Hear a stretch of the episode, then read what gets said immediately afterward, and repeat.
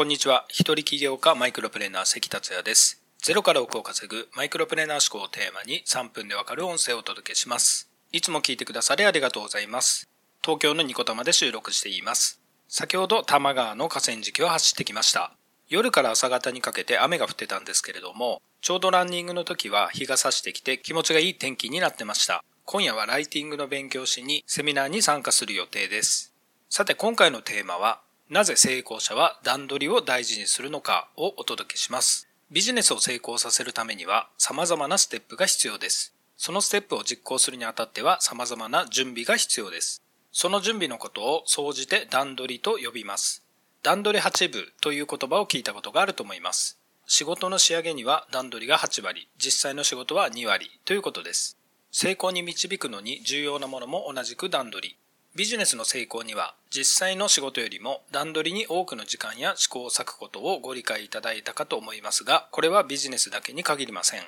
例えば人に会うとき、読書をするとき、デートや家族サービスをするときなども同じです。そこで段取りや準備をしている人としてない人との違いを見てみましょう。人に会う場合、何の段取り、準備もせずに会うと取り留めのない話題しか話せずにお互いの時間を無駄にする可能性があります。相手に好意を持たれることも少ないかもしれません。デートや家族サービスの場合は、行く場所やお店なども調べもせず、その場で決めるというのもありかもしれません。しかし、失敗する可能性は高く、大満足する確率は低くなるでしょう。読書の場合は、本を手にしていきなり何も考えず、1ページ目から読むという読み方はあまり吸収が良くないと言われています。こうしてビジネス以外でもいろんなケースを見てお分かりの通り段取りや準備をせずに行動するとうまくいかない確率が高くなります。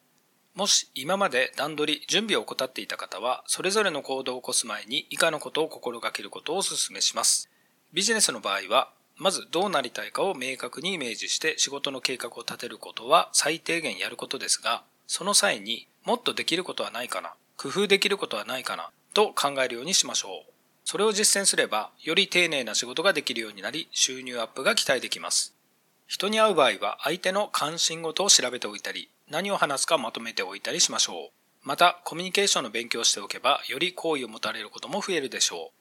う。デートや家族サービスの場合は、行く場所やお店などの下調べをしておきましょう。また、移動時間や滞在時間もある程度決めておくと、現地で慌てることなく余裕を持って楽しむことができます。読書の場合は、読もうとしている本から何を学ぼうとしているのかを明確にしておきましょう。先に目次、後書き、著者のプロフィールに目を通すといいです。目的意識を持って本を読むことで集中力や吸収力も大幅にアップします。このように段取り、準備を入念にやっていけばいいことばかりです。最初は段取り、準備を面倒に感じるかもしれませんが、効果を実感すれば習慣になっていくでしょう。参考になれば嬉しいです。今回は以上になります。最後まで聞いていただきありがとうございました。それではまた明日お会いしましょう。